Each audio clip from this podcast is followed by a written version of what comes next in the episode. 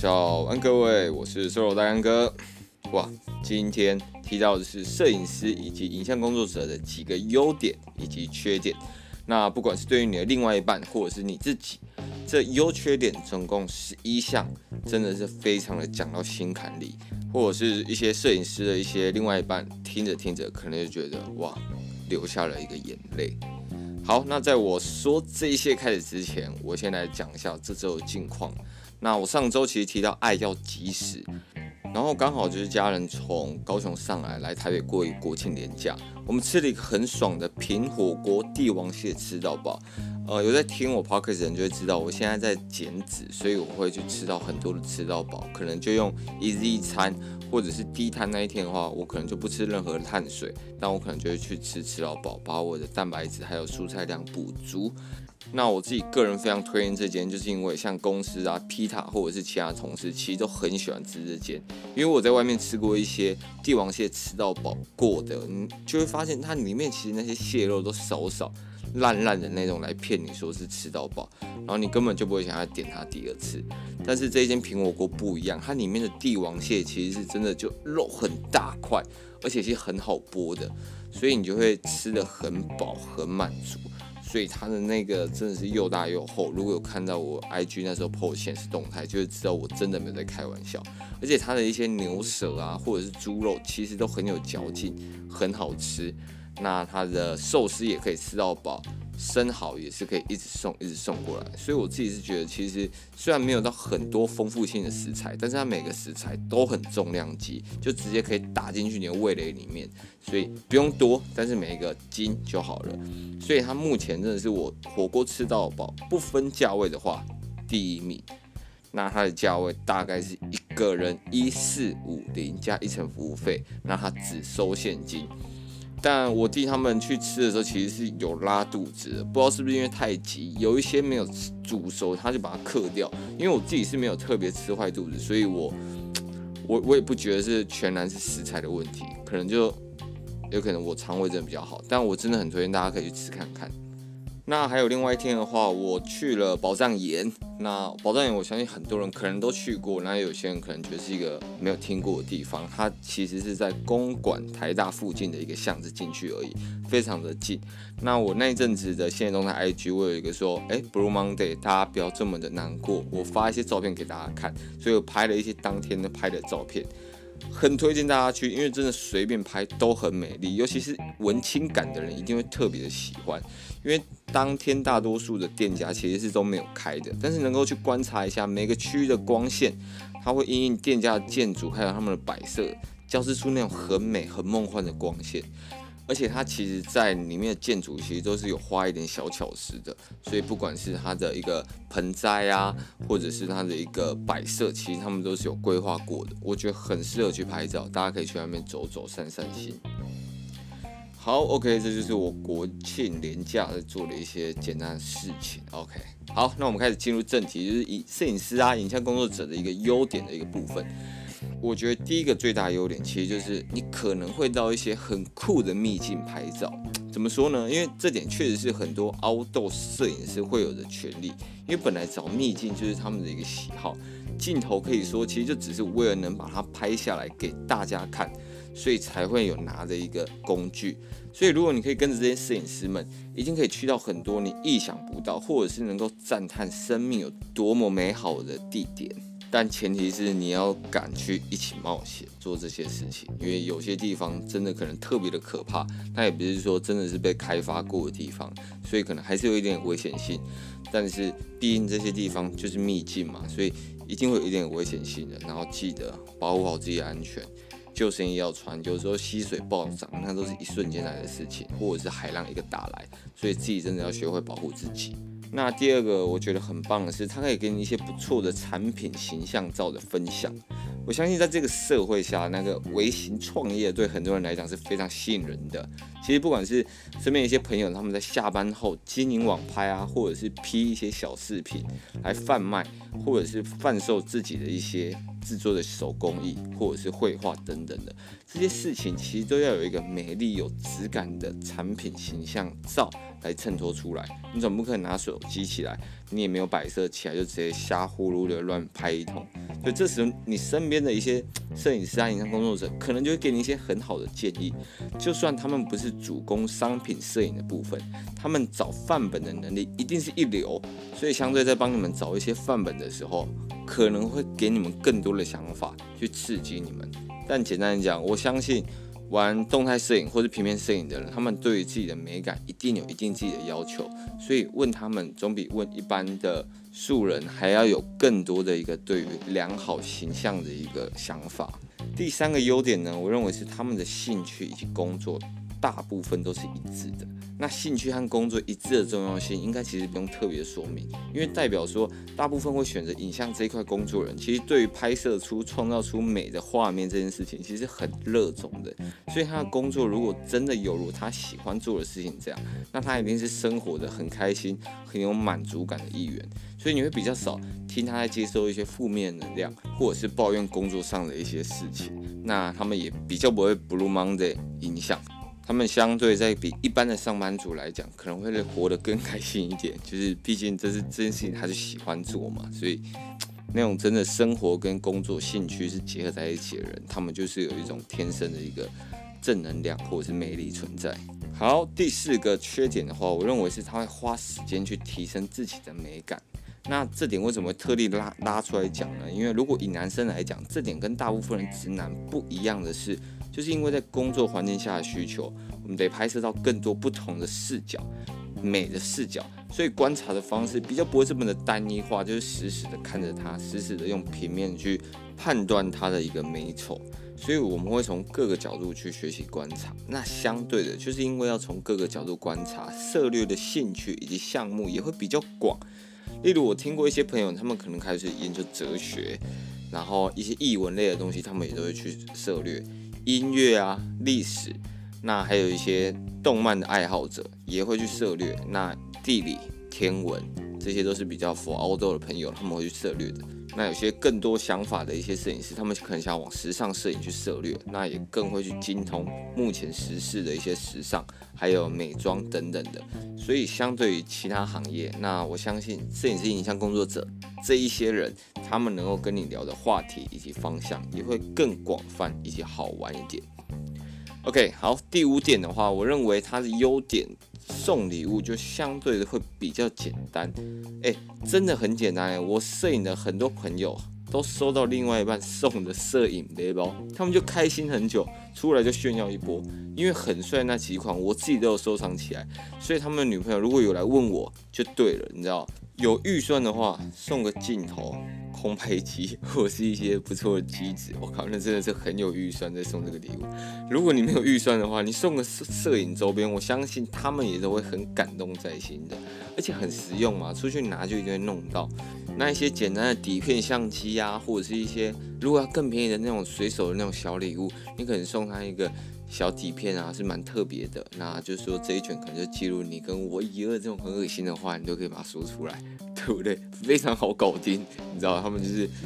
一群傻傻笨笨，就是你们只要用这些东西就可以打发他们，很可怜很可爱的。好，第六个优点就是再也不用担心被拍胖这件事情。那这件事情其实见仁见智啊，因为被拍胖这件事情是每一个被拍摄者的噩梦。我相信大部分的一个摄影师，他们如果有很认真在帮你抓角度的话，一定可以闪掉很大一部分被拍胖的风险，甚至真的被拍一下炸出来的双下巴，或者是手臂快要掉下来那些赘肉，他们的后勤能力都能够把这些肥肉铲除掉，你就可以不用一直靠美图秀秀的拉，还要担心后面墙壁被拉歪的一个风险。你知道，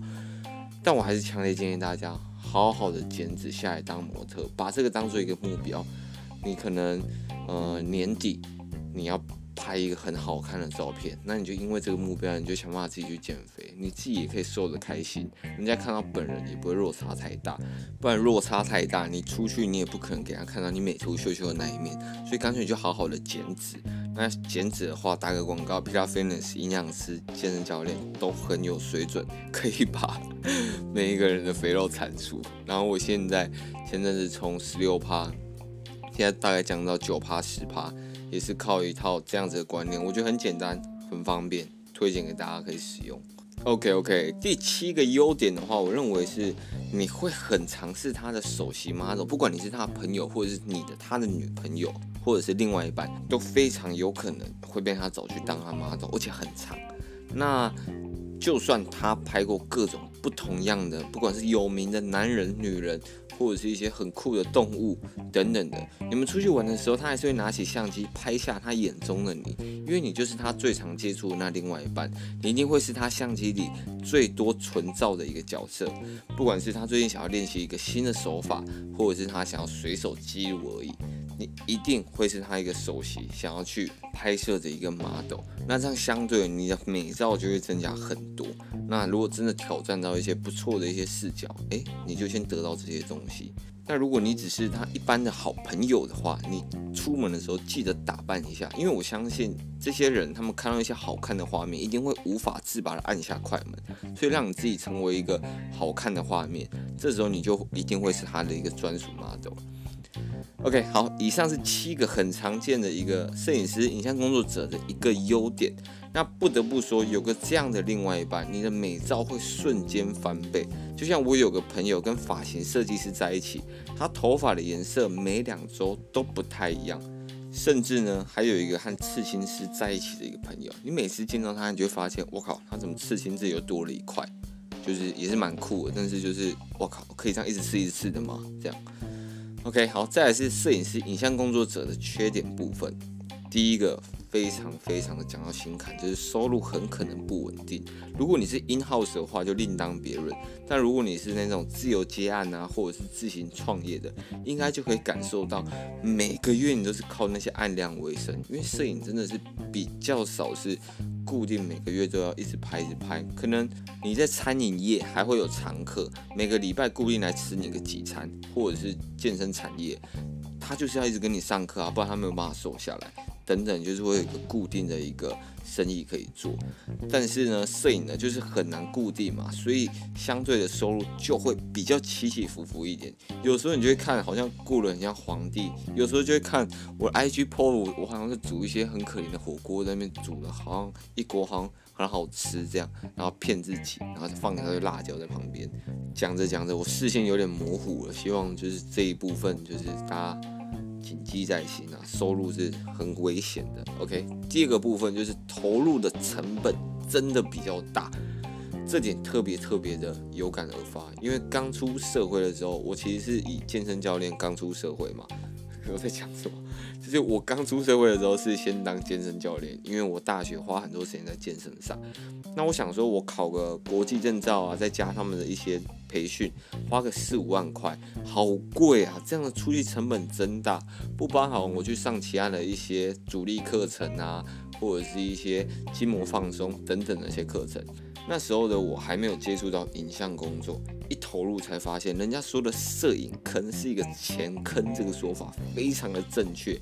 因为你要有一个最基本的相机，还有镜头，买一个好一点的就几乎要破十万了，完全就是我之前教练学的那些培训，就跟我的这些器材钱就抵消掉了。我可能去当教练，我还不用买我自己本身的一些器材，我顶多买个护具。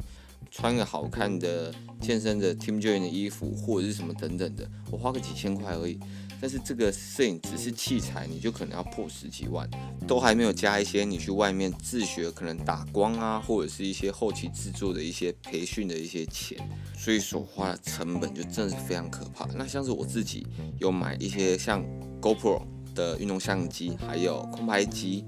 那三轴稳定器。还有一台底片相机、麦克风等等的各式的摄影器材，还有一些后期制作的素材，这个很容易被大家忘记，但可能我买了一些预设档或者是一些动画素材啊，还有一个音乐网站，每年的年费也是固定要缴，所以其实我算是摄影圈里面买的比较保守的人了。像是 Team 就有一个摄影师 John，他就真的是相机包打开，你会发现，呜，就是他感觉就是把一台国产车给搬出来的感觉。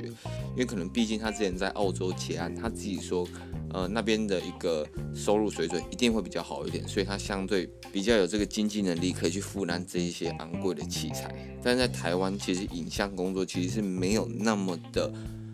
宽裕的一个收入，所以真的是每个国家不太一样。那我刚刚提到说，我自己其实是买了一个比较保守一点的人嘛，但是也差不多算是在十五万的器材成本，还不包含我去上一些人像啊，或者是一些后期制作培训的钱，每一个都是几万几万在算的。就先停在这里，我就不要再说下去，因为我怕我爸听到这集，他直接回去把我相机丢掉，叫我好好脚踏实地的工作比较重要，也说不定。OK。好，那第三个部分的话，缺点时间弹性，但也很可能会超时工作。那时间弹性可以说是一大优点，但相对最常会有的工作时间的 delay 变成超时工作。如果你当天晚上约什么局的话，基本上会很容易泡汤。毕竟一场的一个动态摄影真的非常在。